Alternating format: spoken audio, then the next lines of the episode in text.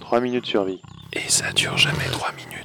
Survie et prise d'otage, cette nouvelle technique de négociation. Et c'est le second épisode sur le sujet. Comment est-ce que toi tu réagirais en cas de prise d'otage? J'espère que tu as des réponses, sinon c'est que tu n'as pas très bien écouté mon dernier épisode. Aujourd'hui j'ai te proposé d'aller encore un peu plus loin, plus loin dans l'art de convaincre les gens en situation de crise. Ici c'est Marian de guide-2-survie.com, guide de survie mais avec des tirets, et 3 minutes survie c'est de la curation d'informations et un contenu ultra court sur l'aventure, les situations dangereuses et la survie tu le sais, tu retrouveras l'émission sur la radio Allo la planète ou en podcast partout sur internet. 3 minutes survie. Commençons avec la petite mise en situation habituelle. Les prises d'otages, c'est bien sympa, mais je te propose un cas tout aussi plausible. Tu as 6 ans et maman n'est pas contente. Alors en même temps, quelqu'un t'a sans doute laissé sans supervision pendant trop longtemps. Parce que c'est vrai, on t'a toujours interdit de jouer avec les allumettes. Et aussi, maman ne voulait pas que tu traînes dans la cuisine, tout près de la bouteille de gaz et du vieux four familial.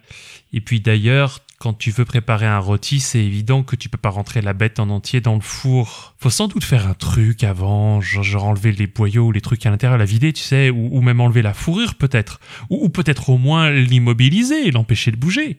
En même temps, c'est pas si simple avec les chats, ça bouge beaucoup, c'est difficile à immobiliser comme animal. Bon bah forcément, toi tu t'es retrouvé devant le four ouvert, le robinet du gaz sur on avec une allumette euh, allumé dans la main et un chat récalcitrant dans l'autre. Je me répète, moi, quelqu'un t'a laissé sans supervision pendant trop longtemps. Enfin voilà, toi tu as 6 ans, la moitié de la cuisine est calcinée, tu as le visage et les vêtements couverts de, suie, et le chat Hector est traumatisé. Il a perdu ses moustaches et il miaule comme un damné. Ah, et aussi maman est très en colère. Alors voilà, Comment gérer ce genre de crise? Je t'ai déjà donné des astuces qui fonctionnent très bien pour les prises d'otages. Un modèle en 5 étapes pour ranger quelqu'un à ton point de vue, ou le faire modifier son, lui faire modifier son comportement par le FBI. Voir l'émission précédente avec écoute active, empathie, création d'un lien, puis seulement influence et changement de comportement. Aujourd'hui, nous allons voir 7 nouvelles techniques. Elles sont issues des recommandations de Chris Voss, qui était chef des négociations internationales en prise d'otages au FBI. Il est l'auteur d'un livre qui s'appelle Never Split the Difference. En passant, merci au fantastique site anglais bakadesuyo.com. Oui, le titre est en japonais, mais le site est en anglais.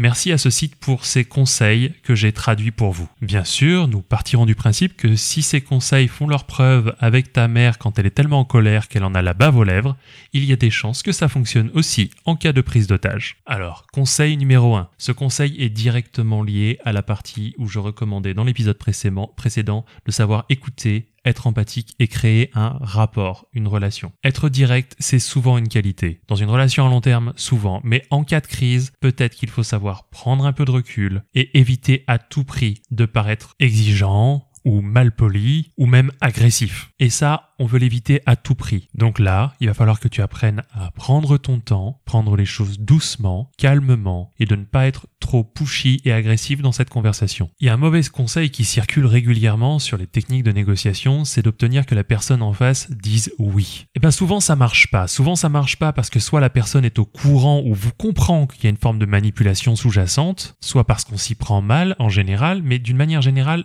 c'est pas une bonne idée d'essayer d'obtenir un oui comme ça. Quand les gens disent non, ils, ont le ressenti de s'être protégés. Non, c'est une protection. Alors qu'en face, oui, eh ben ça serait plutôt un engagement. Et c'est pas une situation où la personne en face veut prendre un engagement. Donc, pour que les gens ne se sentent pas manipulés, la technique de manipulation ici est de leur faire obtenir, de leur faire dire un non. Attention, il faut pas leur faire dire n'importe quoi. Il faut tourner la phrase qui t'intéresse pour obtenir le résultat que tu veux de manière à ce que la bonne réponse soit un non. Par exemple, en donnant des phrases comme est-ce que ça serait une mauvaise idée si est-ce que ça serait une mauvaise idée si je nettoyais le chat et je t'aidais à l'avenir dans la cuisine pour apprendre à ne pas faire de bêtises. Là, c'est qu'un exemple. D'ailleurs, toujours par le même auteur, Chris Voss, une formulation utile pour relancer quelqu'un, ça serait alors, où est-ce qu'on en est? Est-ce que vous avez abandonné cette idée? Voilà, ici encore, on pose une question où la première réponse, la réponse facile à donner sera non et c'est la réponse que nous on veut entendre. Troisième conseil, bien gérer les accusations. Dans ce genre de situation de crise, la personne en face, elle a sans doute des arguments ou des choses qu'elle veut dire contre vous ou contre le système, si c'est une prise d'otage, ou contre quelque chose de spécifique. Et la plus mauvaise des réponses, c'est de dire non, c'est pas vrai, non, je suis pas comme ça, non, c'est pas comme ça, ça ça se passe, tu te trompes. Non, merci, là, on a perdu le gars en face et la, négociation est terminée. On parle ici d'une situation où il va falloir apprendre à s'excuser au risque de paraître faible éventuellement. Oui, il ne faudra pas contredire les accusations, il faudra les accepter. Ici, on travaille à un niveau très très très émotionnel. Quatrième conseil, il faut que la personne en face de toi se sente en contrôle. Faut qu'elle ait le contrôle, faut qu'elle le sente. Il faut absolument pas que tu cherches à avoir une domination sur le système ou sur la situation. L'idée c'est pas de leur donner tout ce qu'ils demandent. L'idée c'est de leur donner le contrôle un maximum sur la situation. Et une méthode basique et simple pour obtenir ça, c'est de poser des questions qui commencent par quoi ou comment. Déjà, on va créer un environnement un peu plus collaboratif, donc on a plus de chances d'arriver à, une situation positive. Et puis en face, la personne sera de toute façon moins dans une situation où elle cherchera à tricher pour te contrôler puisqu'elle pense qu'elle a déjà le contrôle. Cinquième conseil,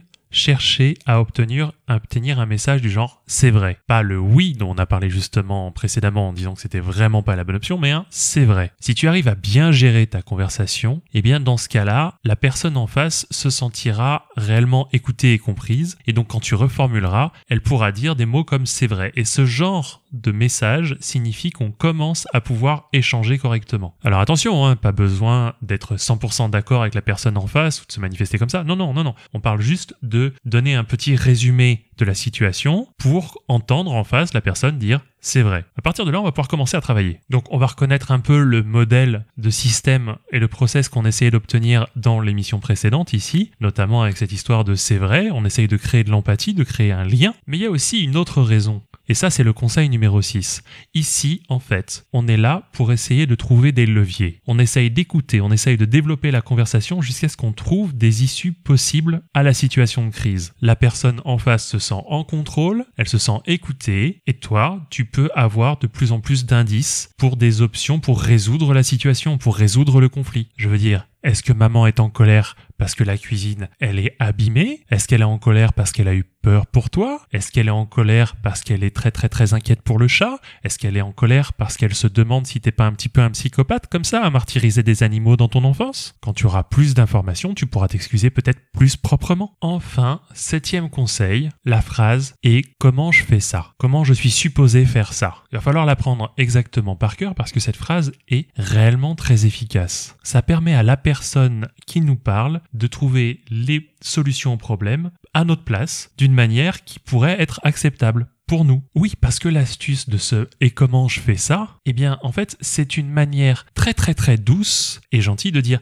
euh, je ne ferai pas ça tant que tu ne m'auras pas donné une façon, une solution pour le faire. Et faire en sorte que l'autre côté de la situation s'implique assez pour essayer de trouver des solutions, ça nous garantira des concessions. Parce que la personne en face, elle va commencer à réfléchir. Comme nous, on est en train de réfléchir pour elle, elle va commencer à réfléchir un peu pour nous. Comment est-ce que j'apprends à ne pas faire de bêtises avec le four? Comment est-ce que j'apprends à cuisiner? Bon, alors dans d'autres cas, ça semble un petit peu euh, idiot, mais ça, redonnerait, ça donnerait des vraies questions du genre euh, comment est-ce que je sais que les otages sont en bonne santé? Comment est-ce que je sais que les otages resteront en bonne santé? Je n'ai pas cet argent, comment est-ce que je, je suis supposé réunir la somme pour la rançon? De quelle manière est-ce que je suis censé vous donner la rançon? En fait, il faut s'acharner à continuer à poser ce genre de questions parce que c'est le meilleur moyen d'avoir des réponses viables. Alors bien sûr, hein, régulièrement, la personne en face, elle va s'emporter et tout envoyer balader et euh, t'expliquer qu'il faut direct, enfin qu'il faut que c'est à toi de t'en charger, quoi, bordel. Mais dans les faits, toi, à chaque fois, tu manifestes que tu es à l'écoute, que la personne a les commandes en face, et rien ne t'empêche de reposer la question d'une autre manière un peu plus tard. Voilà, bravo, tu as réussi. Tu as plus ou moins négocié avec maman et ta punition consistera à l'assister tous les jours à faire la cuisine. Chapeau, c'est exactement le moyen dont tu avais besoin pour t'approcher du four à nouveau. Franchement, si on réfléchit bien à la situation, tu as tout d'un génie du mal en herbe, en fait. Mais bon, ça me concerne pas, c'était Marian pour guide-2-survie.com. La prochaine émission sortira bientôt, probablement la semaine prochaine. Pour me suivre, tu peux me retrouver sur Facebook. Tu peux aussi écouter la radio Allo la planète à peu près tous les jours ou en replay. Et bien sûr, cette émission sortira en